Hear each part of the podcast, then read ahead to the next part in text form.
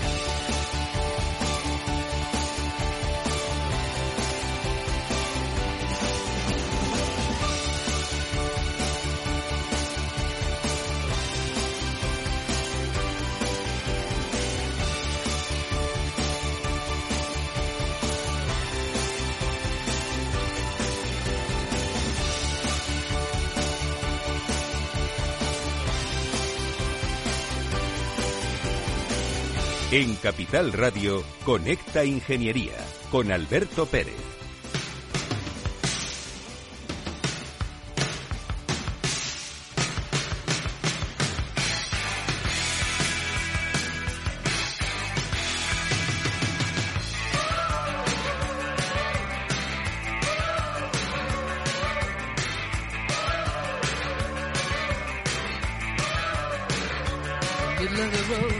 Buenos días España, buenos días ciudadanos. Otra vez las lluvias. Es necesario que llueva. Esto está afectando tanto que hay problemas en el campo para hacer la aplicación de fitosanitarios. Un día vamos a contarlo aquí, esa parte de la ingeniería agrícola que es tan importante, que no se puede, no pueden meter los tractores dentro de los campos porque eh, quedan embarrados dentro de, de la zona donde tienen que pasar para hacer la aplicación del producto fitosanitario y eso es un peligro. Entonces, ¿están utilizando? ¿Qué se están utilizando, querido Antonio Sousa? buenos días. Eh, buenos días, eh, Alberto. Pues ya sabes, al final, eh, otra cosa más que viniendo mal, pues hace que la tecnología se ponga al orden del día. Y en este caso, pues los drones ayudan mucho porque, bueno, pues tener un medio aéreo a disposición de los agricultores que puedan complementar la agricultura 4.0, no solamente recolectar datos, sino hacer aplicación, es una cosa que funciona y que se ha demostrado positiva y económica, porque además reducimos mucho el impacto ambiental porque la carga de productos químicos es menor en el, en el cultivo y evidentemente eh, el, suelo sufre menos y la plantación sufre menos. Y además toda la aplicación del fitosanitario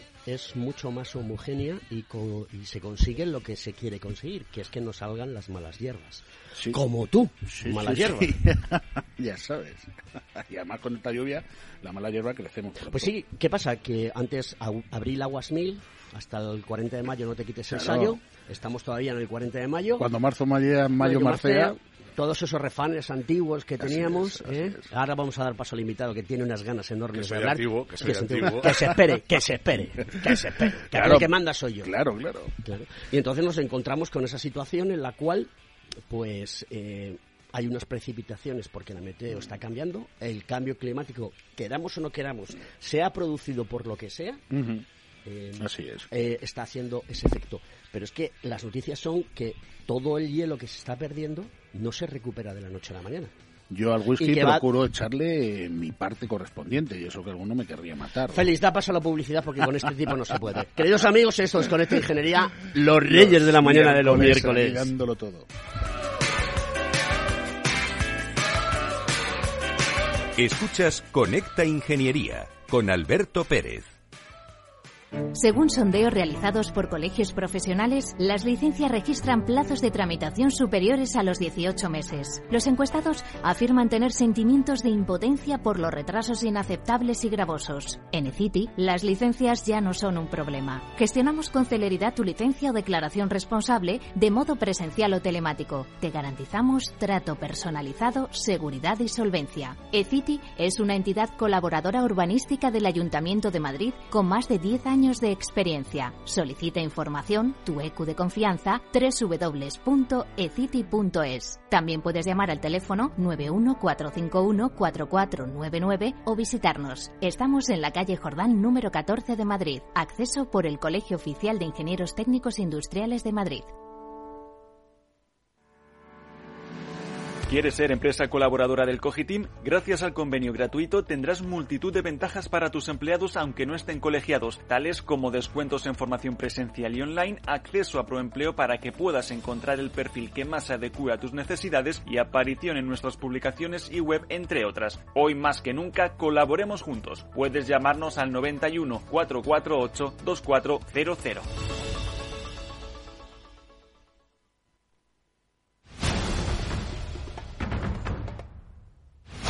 Estás escuchando Conecta Ingeniería. Buenos días Alberto, ¿qué tal estás? Pues mira, esta semana que si continuamos en periodo electoral y se habla mucho de la España vaciada, me gustaría hablar de un tema muy relacionado con esto y es el de los polígonos industriales que están reclamando mayor digitalización, mayores incentivos fiscales, una planificación urbanística adecuada y mayor inversión para mejorar sus infraestructuras. Nadie duda que los polígonos industriales son una parte esencial de nuestras ciudades y aunque nacieron al principio para agrupar industrias y, fábricas, su concepto ha ido variando y ya se conocen como parques empresariales destinados a la industria ligera y empresas dedicadas al sector de servicios o plataformas logísticas o finalmente también estamos encontrando parques tecnológicos que son espacios que agrupan actividades de investigación y desarrollo tecnológico con industrias y otras actividades productivas. En España puede haber cerca de 6.000 polígonos industriales, pero eh, no llega al 50% la ocupación. Y aquí es donde la España vaciada tiene las zonas más, son las zonas más castigadas por esta situación. La adquisición de terrenos, la construcción de infraestructuras y el mantenimiento de polígonos industriales implican altos costes a los promotores y empresas que operan en ellos y, por tanto, tiene que haber eh, algunos incentivos eh, fiscales para, estos promotores.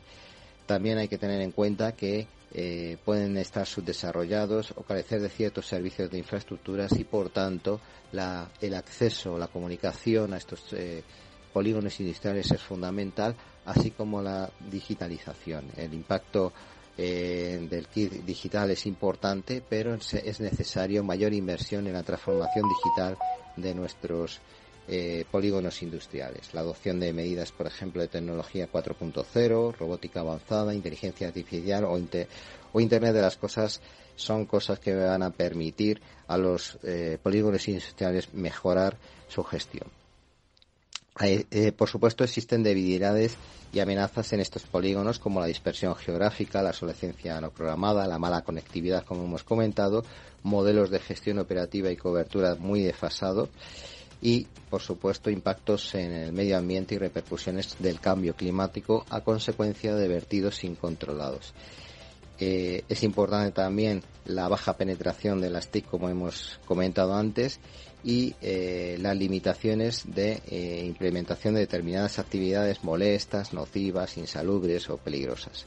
Sin embargo, también podemos hablar de grandes fortalezas de los polígonos industriales como la geolocalización, la eh, potencialización de la red de suministros industriales, el apoyo interindustrial, es decir, empresas que se dedican a diferentes sectores y que entre ellas están eh, transversalmente relacionadas, la promoción estatal, la capacitación de los gestores técnicos y, por supuesto, adecuarse a la implantación de actividades productivas de la industria 4.0.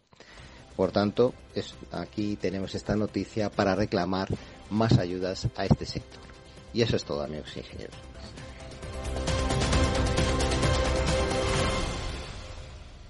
Conecta Ingeniería con Alberto Pérez.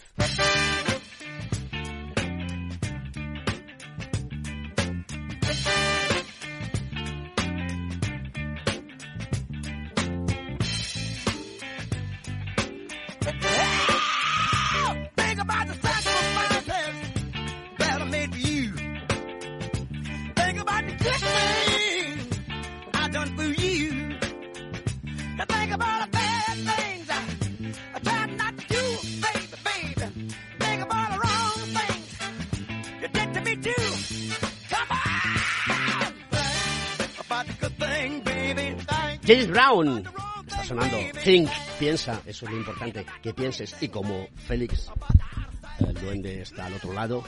Es el que piensa por mí eh, últimamente en la música, porque yo estoy un poquito flojo. Tengo que reinventarme. Próximo día vamos a poner algo de los ilegales. Vamos a crear polémica. ¿Te acuerdas de la música de los ilegales, no, Félix?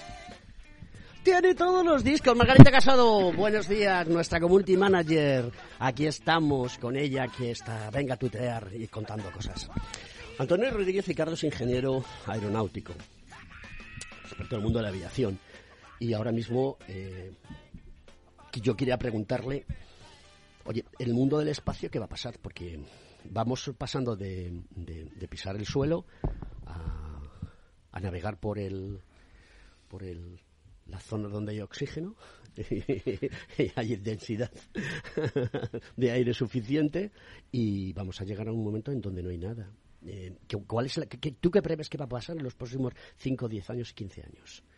Eh, buenos días, buenos días. Eh, lo del espacio lo dices a partir de un centímetro del suelo, ¿no? Claro. Pues bueno, pues entonces empezamos a hablar ya de muchas cosas. si ahí nos vamos hasta lo que es el espacio exterior, eh, donde sí hay, pero no hay nada, parece, mm, pues, pues puede pasar de todo. En los próximos 5 o 10 años, yo soy muy conservador, yo creo que Antonio es mucho más lanzado en estas cosas, y yo, yo es que creo que las cosas van muy rápidas, pero no tanto. Entonces, yo creo que, yo preveo que los 5 o 10 eh, próximos años mmm, probablemente estemos como estamos, con mayor reglamentación, probablemente sabiendo más eh, qué es lo que vamos a querer, pero pero no habremos avanzado mucho más de lo que estamos ahora. O sea, si hablamos de temas de drones, Pero algo que sea comercial y que sea tangible, que se pueda poner encima de la mesa. Por eso, 5 o 10 años yo sigo sin ver, es decir, habrá taxidrones y habrá muchas cosas. Es decir, antes estabais hablando de, de aplicaciones de, de drones para, para, para, una serie de sectores que vienen muy bien. Pero lo que es el, la movilidad en términos, en términos de, de urbanismo y demás, eh, yo creo, eh, yo eh, un día aquí ponía un ejemplo mm, de lo que, de, de, la inercia que tienen las cosas. Y es, por ejemplo, un sistema como el sistema de aproximación instrumental que se utiliza en todos los aeropuertos y que teóricamente hace 26 años más o menos, en el 97 creo recordar, se iba a desclasificar. Y ahí las compañías dijeron, bueno, muy bien, pero ¿quién paga la fiesta de que se cambien todos los equipos de a bordo? ¿no? Y entonces hablamos, por ejemplo, de aviones con motores eléctricos, etcétera, etcétera. Bueno, ¿y quién va a pagar la fiesta de, cambiar absolutamente todo y dejar las, las flotas en, en el suelo durante periodos para, para remodelar?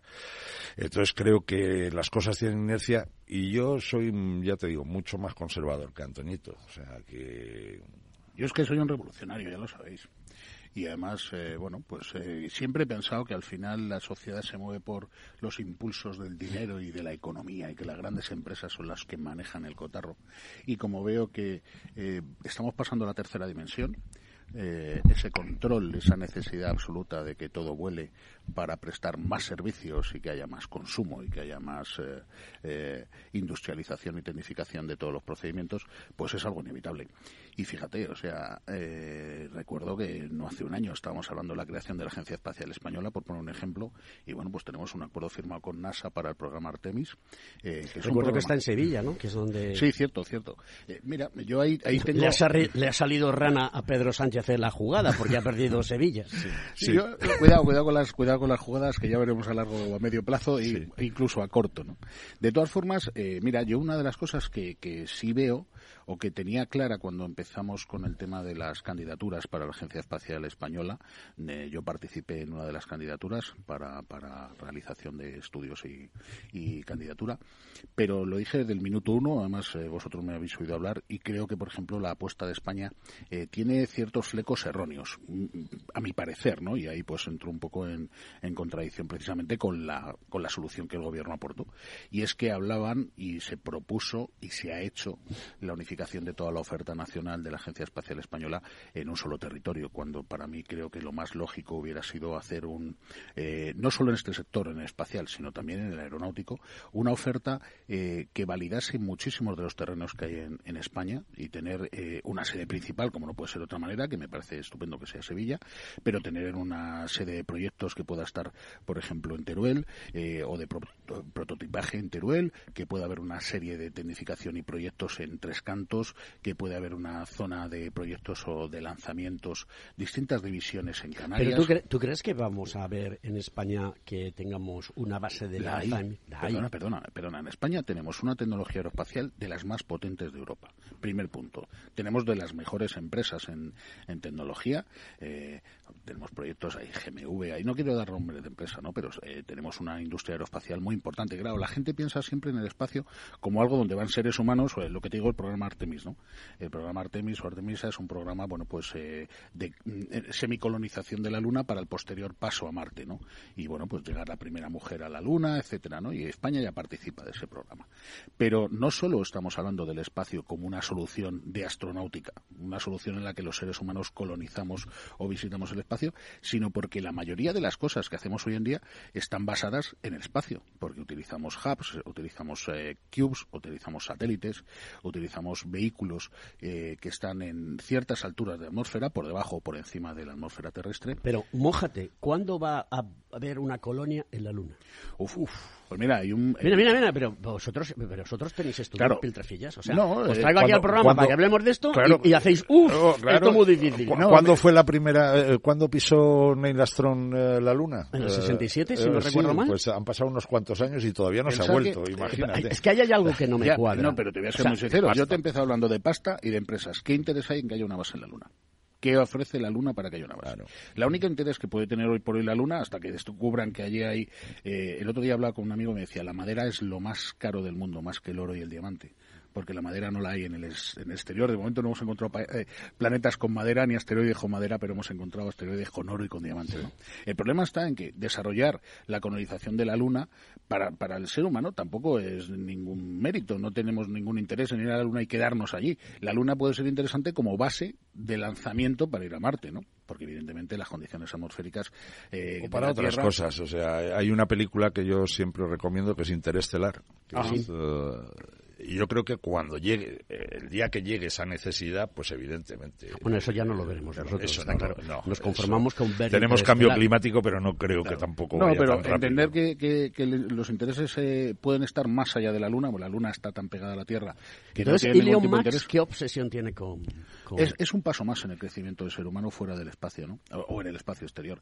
Entender que también tenemos la agencia, eh, la, la, la, la Estación Espacial Internacional que ya es un paso que el hombre tiene un poquito más arriba de lo que es la superficie terrestre y que ya nos vale para argumentar de manera internacional distintas misiones.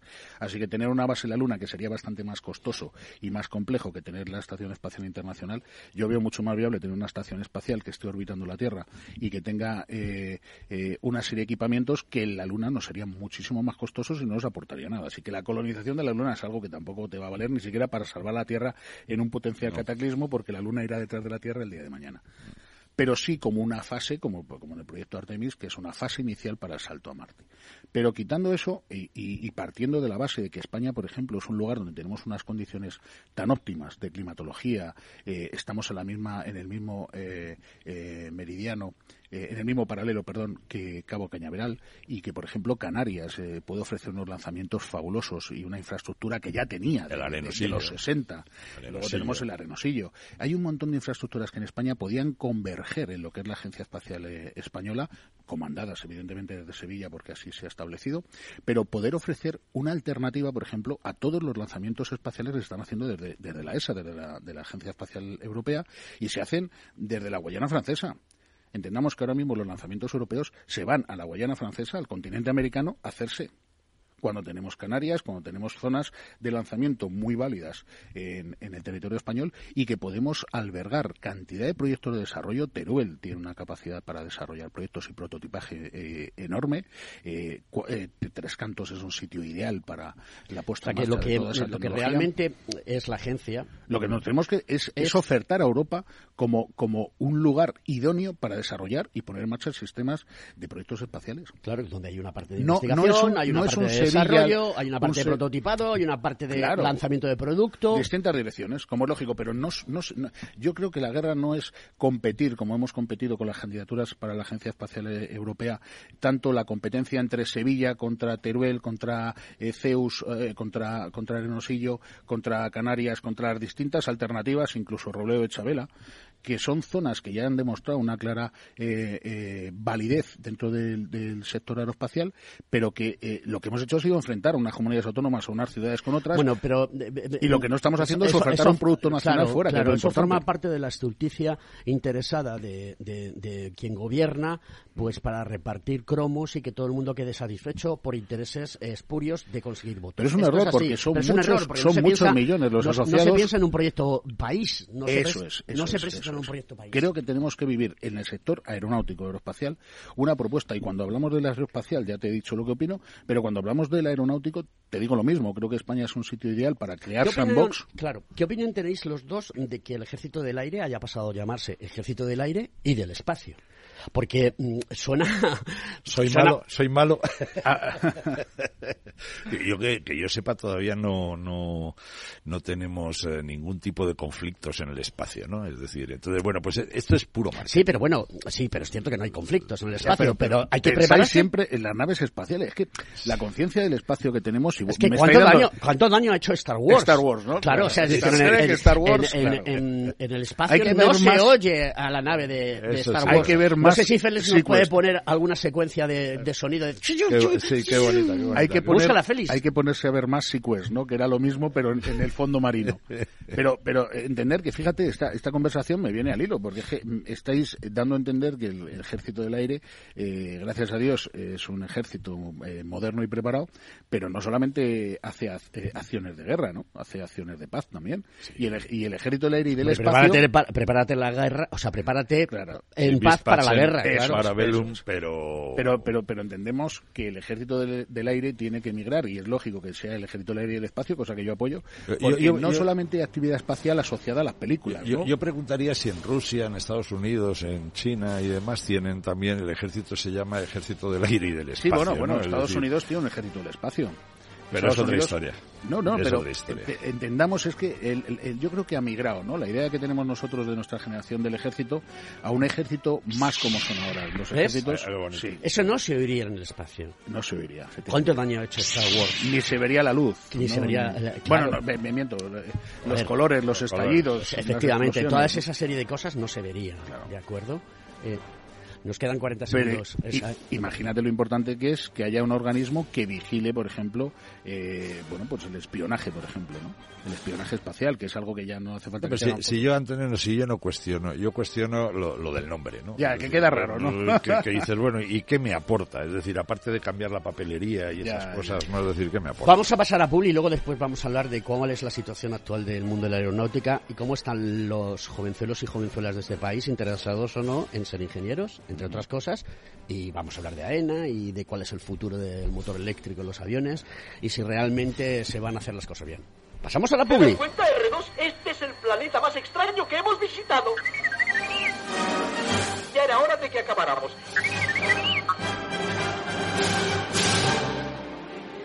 En Capital Radio, Conecta Ingeniería con Alberto Pérez.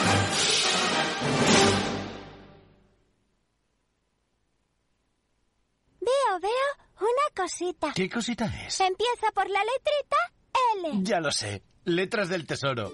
Si mires donde mires, ves letras del tesoro, en Renta 4 Banco te facilitamos comprarlas de forma rápida y cómoda. Entra en r4.com y descubre todas las ventajas de comprar letras con un especialista en inversión. Renta 4 Banco. ¿Quieres más?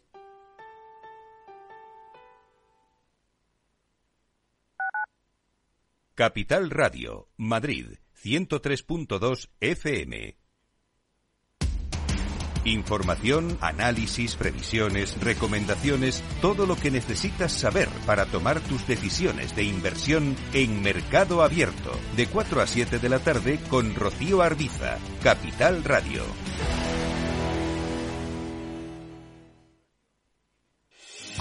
¿Está pensando en montar una empresa pero no se atreve a dar el paso en solitario? Busca una marca conocida y consolidada que le respalde.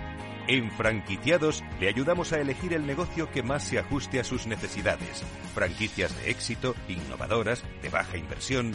Los miércoles a las 12 en Capital Radio tienen una cita con el único programa de radio de España especializado en la industria de la franquicia. Franquiciados con Mabel Calatrava.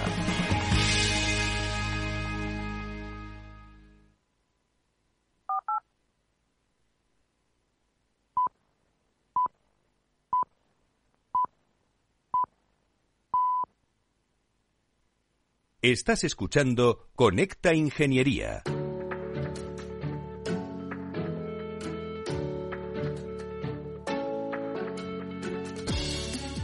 Buenos días, don Alberto. Estamos a 7 de junio de 2023. Y bueno, la verdad que antes de empezar quiero contarte la noticia que puede ser que haya pasado desapercibida, pero que para nosotros es un éxito impresionante. Y es que, bueno, pues eh, nuestra compañera Raquel Estúñiga, persona con discapacidad severa, con ELA, eh, ha decidido estar, o decidió en su momento estar, el 28 de mayo en una mesa electoral. ¿Y sabes por qué? Porque tuvo la oportunidad de tener a su lado un asistente personal.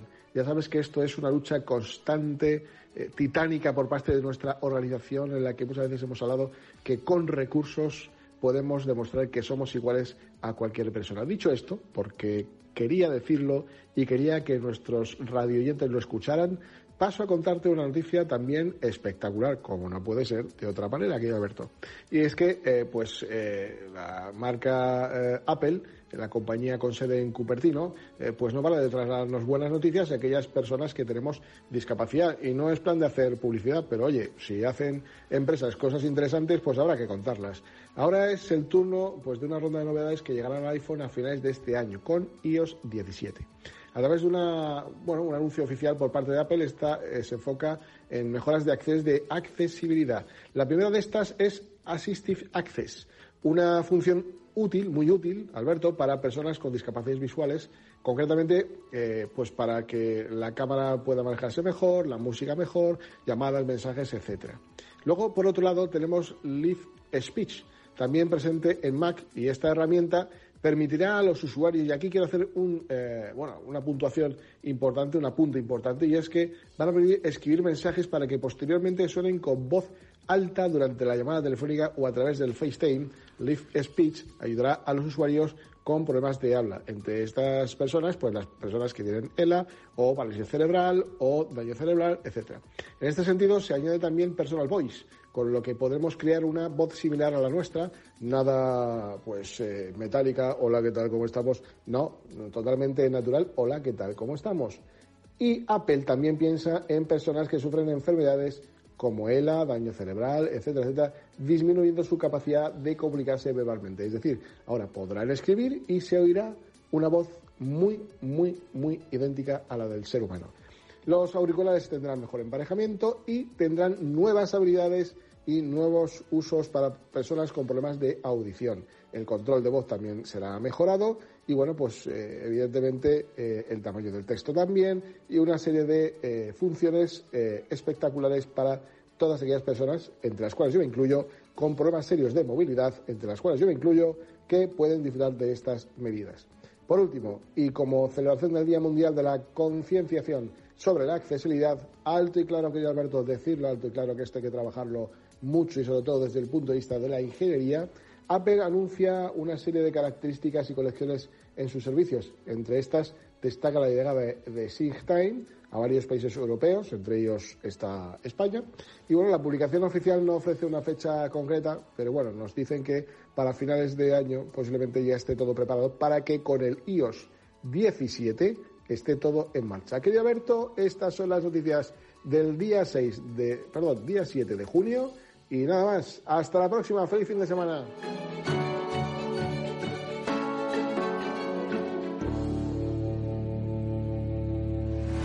¿Estás colegiado en el Cogitim? ¿Piensas que por no visar no necesitas la colegiación? El colegio es tu mejor aliado.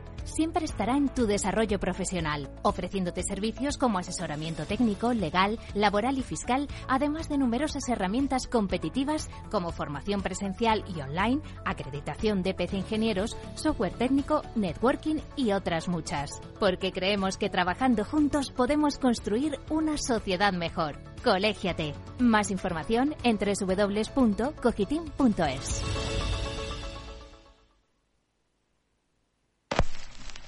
En Capital Radio, Conecta Ingeniería con Alberto Pérez. El hombre solitario ha llegado a la ciudad.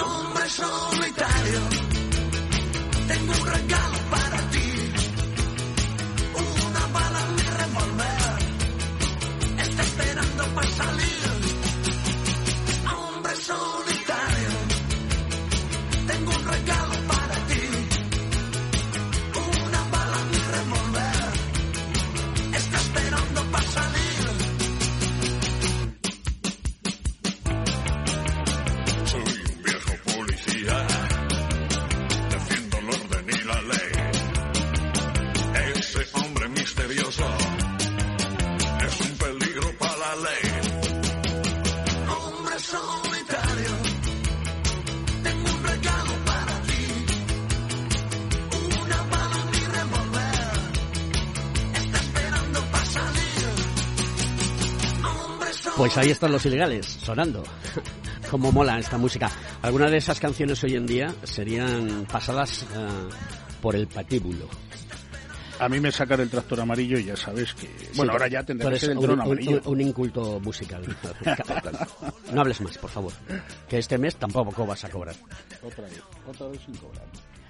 Am, Antonio Rodríguez Ricardo, mm, ¿cómo está la juventud de preparada con ganas para, para ser ingeniero aeronáutico? Bueno, ha cambiado un poco la carrera. Eh, antes era ingeniero superior aeronáutico, ingeniero técnico aeronáutico, ahora está el grado en ingeniería aeroespacial y demás. Antes hablábamos de, de aeronáutica y el espacio. Eh, Yo creo que, que se está mejorando. Está habiendo muchas más universidades, no solamente la de Madrid. Y está saliendo bastante gente, más, más que antes. Lo cual es bueno y es malo. Es, es decir, eh, demuestra que la gente, los chavales tienen muchas ganas de hacer una carrera de alta tecnología, como se supone que es esta, pero por otro lado es posible que se esté saturando el mercado y el mercado da de sí lo que da de sí. Es decir, si tú te, si tú te fijas en lo que es eh, la parte aeroportuaria de navegación aérea, pues bueno, pues tenemos los cuarenta y tantos aeropuertos que tenemos, aunque AENA se está expandiendo y está cogiendo aeropuertos por el mundo, en Brasil, eh, lleva Luton y demás, pero da de sí lo que da de sí. En lo que es la parte de navegación aérea, pues da de sí lo que da de sí. Y en lo demás, pues está eh, Airbus fundamentalmente. Luego vienen otro tipo de, cuestiones que son las que yo creo que van a venir eh, arrasando, que es eh, de lo que estábamos hablando y que aquí tenemos a Antonio, que es un verdadero experto, y tú también, en, temas de drones y, demás. Que creo que es por donde va a venir el futuro para toda esta, todos estos chavales que, vienen detrás y que van a venir eh, apretando fuerte. El Instituto o el Observatorio de, de la, de, de la Energía de la Ingeniería mm, ha hecho un estudio en el cual se está hablando de que se necesitan entre 200 y 250 mil ingenieros más en todas las disciplinas para llegar a un millón de ingenieros. Eh, el mundo de la ingeniería aeronáutica, aeroespacial, o llámalo X, como quieras, no deja de ser la ingeniería, pero dan para muchos terrenos, no solamente para la parte de aeropuertos Sí. o da, da la parte de, de- de fabricación de aeronaves eh, eh, gigantescas como las de Airbus, sino también para poder establecer lenguajes de comunicación de inteligencia artificial con las máquinas. Por ejemplo, estoy Por ejemplo. una chorrada. No, no, Ya, pero por ejemplo. Por ejemplo. Hoy en día yo creo que es todo ingeniería de sistemas, es decir, hay veces que dices, bueno, es que es que los aeronáuticos tenemos tenemos que diseñar los, los terminales. Pues bueno, mire usted, pues es, es, hay un, un- un montón de, de, de- de, eh, de ingenierías, arquitectura y demás que pueden estar implicadas. Sí, en porque terminal. tenía, teníais una especialidad, no sé si existiría antes, que era la de aeropuertos. La de, Sí, sí, Claro, sí, que era- sí. que era como cuando yo hice la de instalaciones Sí, industriales. yo, soy, eh, yo soy de ¿sabes? aeropuertos y navegación. o sea, y- Claro, y- claro.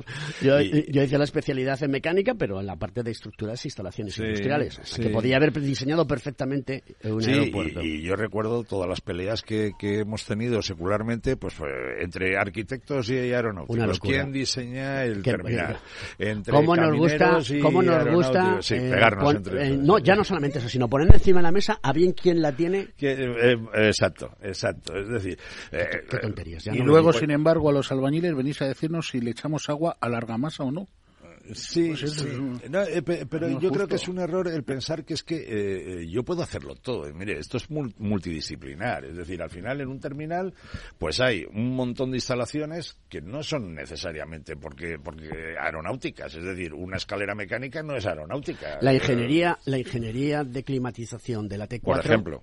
la hizo, bueno, que no- la hizo en su momento un, un compañero nuestro de nuestro colegio profesional. Sí, sí. Eh, por- eso digo que es que esto de, de- de querer eh, ponernos vallas y decir esto, este es mi, mi apartadito, ¿no? Sí, y sí. entonces todo lo que tenga que ver con un aeropuerto es solamente un ingeniero. Pues hoy en día yo creo que eso ya no, afortunadamente va desapareciendo y que Bueno, lo todavía, todavía hay mucha casposidad, ¿eh? Todavía, Todavía, estamos supongo. hablando de técnicos y superiores que esto parece de, Ah, bueno, de- bueno, de bueno, humanos y bueno, extraterrestres, bueno, o sea, bueno. no tiene ningún sentido. Sí, era- En fin, era- eso era más divertido Bueno, cuéntanos, cuéntanos también mm, si la tras la pandemia mm, todavía quedan coletazos, ¿no? Es una cosa que está ahí latente, puede que resurja otra vez, pero después de la pandemia hemos vuelto a una normalidad en el mundo de la aviación. Se está viajando como antes, se está generando riqueza con los viajes. Sí, sí, estamos eh, a, los mismos niveles prepandemia y, y subiendo. Otra cosa es que luego eh, las infraestructuras, las compañías y demás estén preparadas para, para el crecimiento. Eh, se van mejorando en todos los en todos los aspectos, en lo que es la gestión, por ejemplo, de, de- la navegación, la gestión del espacio aéreo. Entonces, eh, pero bueno, yo creo que se ha, perdido alguna oportunidad de mejorar infraestructuras durante la pandemia. Esto es lo del Bernabéu, ¿no? Aprovecho que no hay fútbol para, para seguir haciendo obras, ¿no? Y- pero bueno, el- yo creo que, que se está bien. Y luego, bueno, pues algunos algunos coletazos extraños, ¿no? Como este de los franceses que han aprobado lo de los vuelos de, de, que- de conexión entre que, que van a suspender los vuelos de conexión entre ciudades que pueden estar conectadas por AVE de- a menos de dos horas y media y que creo que, que no está ni razonado ni, ni nada por el estilo. Todo lo que sea pa- luchar para mejorar el medio ambiente, divino, pero volvemos a las operaciones. Ya, pero es que ahí tenemos un concepto erróneo. Mientras haya eh, grandes países como Estados Unidos y China que contam- y África que contamina, eh, el- el- esto es eh, como el que tiene una, aquí, quítame aquellas Sí, páginas. ¿no? exacto.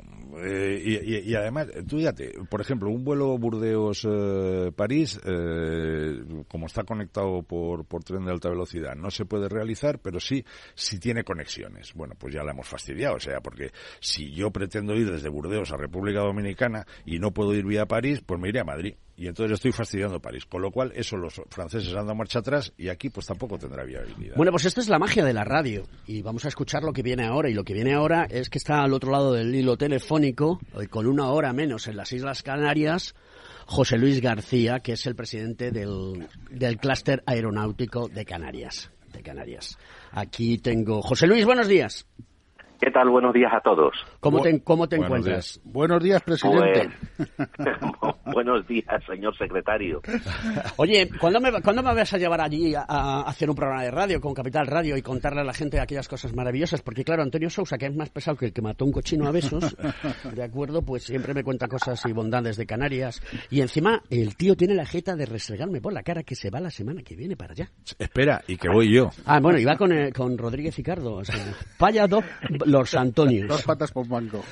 Eh, bueno, y falta, y falta Jesús. Sí, falta sí. Jesús también, le mandamos- viene a Jesús Villarreal le mandamos un saludo Sí. desde aquí. Efectivamente. Oye, ¿qué, qué estáis haciendo? ¿Qué situación estáis? Eh, ¿Cómo ves el futuro? Y, y qué se va a hacer en, en las Islas Canarias? Que ahora va a tener gobierno de coalición canaria y PP, creo que recordar. que Así es, escuché. así es, esto apunta así, de hecho se ha firmado el, el acuerdo y todo apunta a que efectivamente pues va a ser este el nuevo gobierno de las Islas ¿Tengo que darles caña ya desde el minuto cero o me espero un poco? Bueno, depende de cómo se mire. Es un gobierno que, que ya ha tenido éxito en el pasado y yo creo que lo van a reeditar ahora. O sea que, bien, bien. Muy bien, pues ve- vete a contarnos qué vais a hacer allí, que la semana que viene Pues- tenéis allí un eventazo. Pues te cuento, el vicepresidente del Consejo Económico y Social de las Islas Canarias me cita y, eh, bueno, con la idea de eh, conocer un poco lo que había aparecido en prensa de empresas del sector nuestro, eh, aerotaxis, etcétera, que querían venir a Canarias y se han ido a Andalucía, cuando eh, las, la climatología, las ventajas fiscales y el tremendo espacio marítimo para poder eh, volar era, era inmenso, ¿no? Eh, y entonces, eh, bueno, pues eh, eh, vamos a ver cómo podemos potenciar todo este tema. Pues nos pusimos en marcha. ¿Cómo? Pues organizando a toda velocidad un evento que exponga las eh, fortalezas de Canarias al respecto del sector aeroespacial. Eh, vienen gente del sector aeronáutico y aeroespacial. Eh, en este caso, el representados por empresas muy grandes, multinacionales muy grandes como OneWeb, que no sé si conoces el, el proyecto. Es un proyecto, eh, eh, bueno, similar al de Starlink de Elon Musk y, eh, bueno, vienen a potenciar para eh, desde Canarias eh, todo lo que es el sector de la conectividad en el ámbito marítimo y también en el aeronáutico y, como no, los drones de clase 3. O sea, vienen empresas dispuestas a, reconocer el tremendo potencial que tenemos en Canarias ante el Consejo Económico y Social. Y esto es muy importante porque el Consejo Económico y Social pues está compuesto pues por el Gobierno de Canarias, por los sindicatos, por la patronal, etcétera, ¿no? Y, y bueno, pues que ellos conozcan de primera mano todas estas fortalezas es eh, es vital, es vital que lo potencien. Hay una canción de Elvis Presley que seguro que Félix la va a buscar en cuanto a la nombre que dice A little less conversation, a little more action. Y, y fue su último número uno en el año 2004. Es que Estás os- hablando con un auténtico eh, experto en música. ¿eh? eh, eh, Piltrafilla, ¿qué- ¿te he dado paso yo para que hables? Presidente, dile algo que no me deja. Eh, yo sé que José Luis se ha corrido muchos conciertos en este país. Aquí y en el extranjero. Muchos, ¿Eh? Porque yo tengo la suerte de conocer a José Luis y haber intercambiado. Bueno, pues esta canción, que es muy buena de, de Elvis Presley, que está sonando, en especial y dedicada para toda la gente de Canarias, eh, es, para nosotros es importante. Desde el mundo de la ingeniería es importante eh, que, que- que se activen todos los proyectos de este estilo para que la sociedad gane en calidad de vida, ¿no? Absolutamente, absolutamente. Vamos, es que, eh, fíjate, el sector de la robótica aérea, unido a la cantidad de lanzamientos espaciales que vienen eh, ya, eh, evidentemente esto potencia toda un, eh, un, una parte de lo que es la, la, la economía que España, y ya no te digo Canarias, eh, te miraba de soslayo. Y concretamente en el caso de Canarias, además, es que cada vez que veía que en investigación y desarrollo estábamos a la cola de España, a mí se me revolvían las tripas.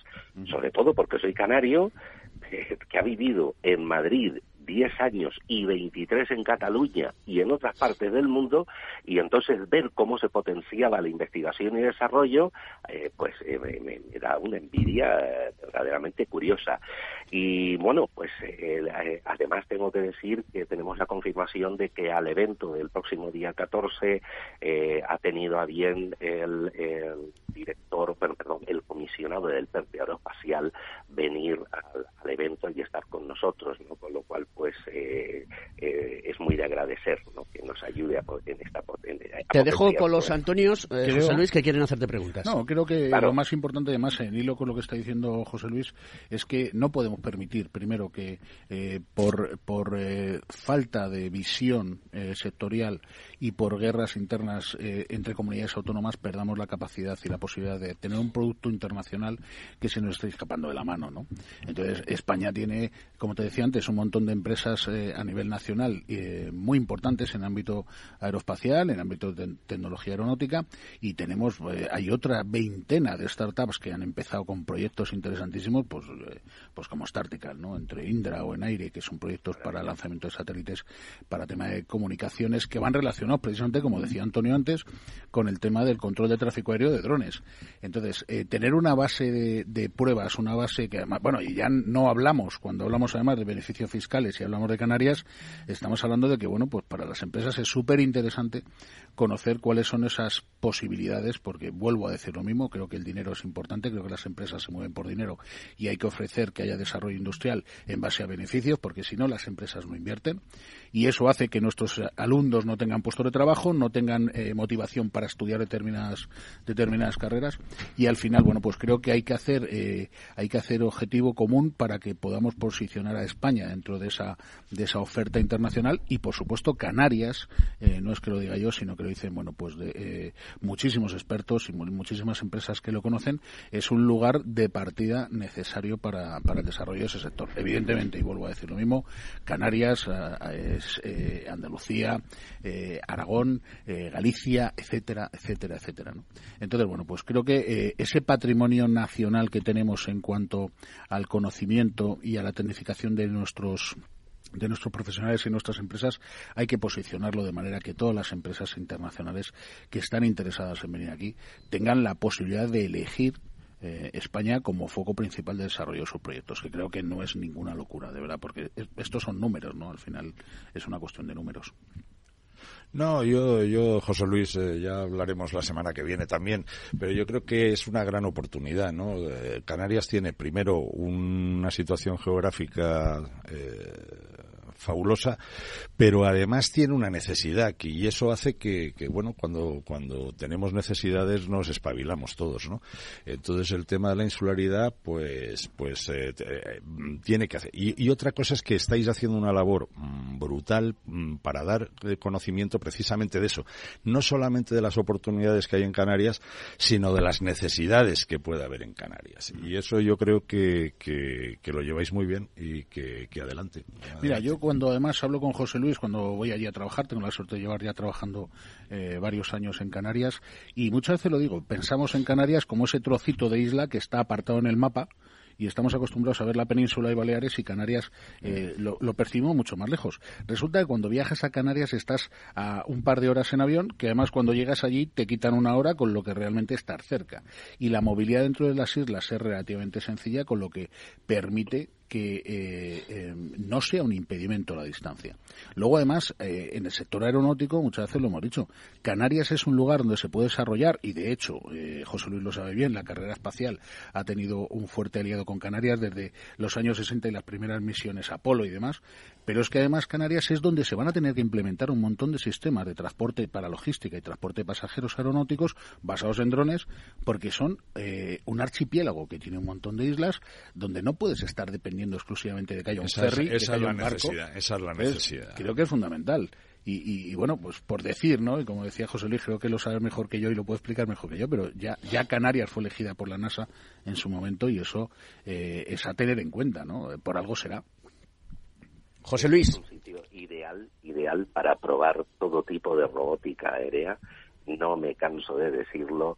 eh, Lilium, Holocopter, eh, Aviation, etcétera, cualquiera de ellos, el poder probar en la diseminación de un archipiélago sus sistemas futuros eh, es, es perfecto. Es que qué mejor sitio. ¿no? Tenemos empresas nacionales como Miles que su primera prueba de vuelo ha sido en Francia. Y dices, joder, ahora ya están en Jaén, ¿no? Pero dices, ¿por qué eh, tenemos que obligar a que las empresas nacionales desplieguen los primeros eh, pilotos de desarrollo de sistemas aéreos fuera de nuestras fronteras? ¿Por qué no le ofertamos un ecosistema más cómodo, no? José Luis, te toca la pregunta difícil del programa. Estos dos se han Bueno. librado. Te voy a hacer la pregunta difícil. En la juventud en, en las Islas Canarias, yo soy muy pesado con este tema porque es nuestro futuro, son los que tienen que pagar nuestras pensiones. Indudablemente, si queremos mantener el estado de bienestar, tenemos Muy que tener- sí. Tene- tenemos que, que- que- que trabajar en ello, ¿no? Em, ¿Qué opina, qué, cómo- qué piensa la juventud de, de Canarias? ¿Qué, qué piensan los chavales jóvenes en Canarias sobre esto? ¿Participan, no participan? ¿O realmente hay que bajarse al barro y hacer una campaña de comunicación muy activa para decirle a los chavales, pues que bueno, mm, tampoco a lo mejor es necesario salir fuera de, de las islas para, para buscarse la vida, que hay unas grandes oportunidades ahí, aunque yo siempre soy partidario de que los chavales jóvenes al menos estén uno o dos años fuera de su entorno y se vayan a otros países a conocer y, también a traer conocimiento. ¿Cómo- ¿Cómo está esa situación? ¿Qué se va- cómo- ¿Cómo se apuesta desde vuestro, de desde vuestro clúster por esto? Pues mira, eh, la pregunta no es que sea difícil, es que nos lo ponen cada vez más difícil. Yo cada vez que oigo decir que tenemos la tasa de paro juvenil más alta o de las más altas, se me revuelven las tripas. A estos jóvenes hay que formarlos. No puede ser que los jóvenes estén eh, ausentes, eh, o mejor dicho, eh, delante de una pantalla todo el santo día haciendo pues eh, lo que toque, ¿no? Eh, eh, iba a decir el tonto, pero bueno, en fin, vamos a dejarlo ahí. Eh, a esta gente hay que formarla. Precisamente para ello, el contactado va a venir el próximo día 14 el presidente de Drone Masters en, en Alemania, que ya tienen una experiencia y sobre todo un éxito contrastado en la formación desde las escuelas en el sector de la robótica aérea. Él nos va a explicar de viva voz qué podemos hacer. Aparte de todo ello, eh, desde el clúster aeroespacial de Canarias eh, estamos ultimando eh, eh, formación específica para lo que es este sector y poder potenciarlo también, ¿no? Es que hay que empezar por ahí, o sea, no quieres estudiar, pues hay que formarte y además hay que formarte de una manera en el cual tú te sientas atraído, no te sientas eh, eh, eh, desplazado, ¿no? Tiene que ser algo que verdaderamente te guste. Y hemos hecho dos ensayos, eh, concretamente en la ciudad de Arucas, dos ensayos que han sido un éxito, eh, con drones chiquitines en los cuales los chavales venían y, y el- con su móvil lo programaban y veías cómo eso les motivaba y sus caras, lo estoy haciendo volar y hago esto ya. Es decir, este sector nuestro que a nosotros ya con la edad que tenemos nos sigue atrayendo de una manera descomunal, hay que conseguir que desde jóvenes lo sigan haciendo. Mira, no hay nada que motive más que crear e innovar en cualquier disciplina, crear e innovar. Y hay que potenciar esto, sí o sí, hay que potenciarlo. Y no lo hacemos, no lo hacemos. No tenemos herramientas para potenciar esto desde las escuelas, porque es ahí donde hay que hacerlo. José Luis, eh, muchísimas gracias por estar presente en Conecta Ingeniería, aquí en Capital Radio, este programa del Cogitín. Y oye, todo nuestro apoyo, ya sabes que tienes todo mi apoyo. Cuando nos vemos, nos damos un fuerte abrazo. Y vete preparando eh, papas y arrugas y mojo picón, porque va por allí un tipo que se llama Antonio Sousa. Y acaba un con- saco, un saco. un saco. Y acaba con Oye. Cuidado que tienen un cordero excepcional y tienen una gastronomía que es una locura. Cada vez que Querido, querido amigo, mucha suerte y, y nos vemos breve- en breve. Un abrazo fuerte. Un abrazo a todos. Un Chao. abrazo. Un abrazo. Bueno, eh, lo que dice José Luis es cierto, ¿de acuerdo? A mí me parece fantástico que venga una persona que ya ha implantado un caso de éxito y la gente tiene que conocer casos de éxito, que esto es lo que se hace en las escuelas de negocios. Pero coño, se nos llena la boca y vosotros habéis sido los primeros en que aquí tenemos unos grandísimos profesionales y tenemos, eh, tenemos la ley de la ley de la ley de la ley, pero la, la verdad, macho, tan difícil, tan difícil es incorporar dentro de, de- de la formación todos estos Sí, conceptos. yo creo que tenemos que reestructurar la formación, creo que es un está mal encaminada, además eh, me consta porque eh, participo, sabes que doy clase en distintas universidades y tengo contacto con alumnos en, en- en el momento que tienen que decidir a qué carrera se van a incorporar, si van a seguir estudiando y mucha gente participa de lo mismo que yo pienso, es decir, eh, esto no, no va por buen camino, ¿no? Así que bueno, mira, en Canarias, por ejemplo, a través de FEMEPA, de la Federación del Metal, eh, se está haciendo una labor también de docencia, una labor de cursos que van encaminados precisamente a la tecnificación de los procedimientos, porque claro, Canarias es un sitio donde lo que más prima es el turismo y no puede seguir siendo así. ¿Os acordáis que mm, a primeros del siglo XX había un tren que se llamaba el Transmiseriano? Que iba de, de Andalucía a, a, Cataluña. ¿Vale? Era el transmediterráneo, pero lo llamaban el transmiseriano, es decir, se trasladaba la miseria que había en Andalucía hacia la revolución industrial que hubo con la con todo el tema, ¿cómo se dice? No es el textil en, en- en Barcelona, ¿no? Eh, aprendiendo de todas estas cosas, creo que debemos de, de- de ayudar entre todos a las comunidades autónomas a decir, oye, pues si hay aquí foco, vamos Eso es, para allá. Eso es. ¿De acuerdo? Queridos amigos, esto es Conecta Ingeniería, los reyes de la mañana de los miércoles. Así que os esperamos la próxima semana aquí a las 10, las 9 en Canarias. Y un fuerte abrazo para todos, Antonio Sousa y Antonio Reyes Ricardo. Placer, don Alberto. Un abrazo a todos. Nos vemos desde Canarias. Hasta luego, Margarita. Adiós, feliz. Hasta luego.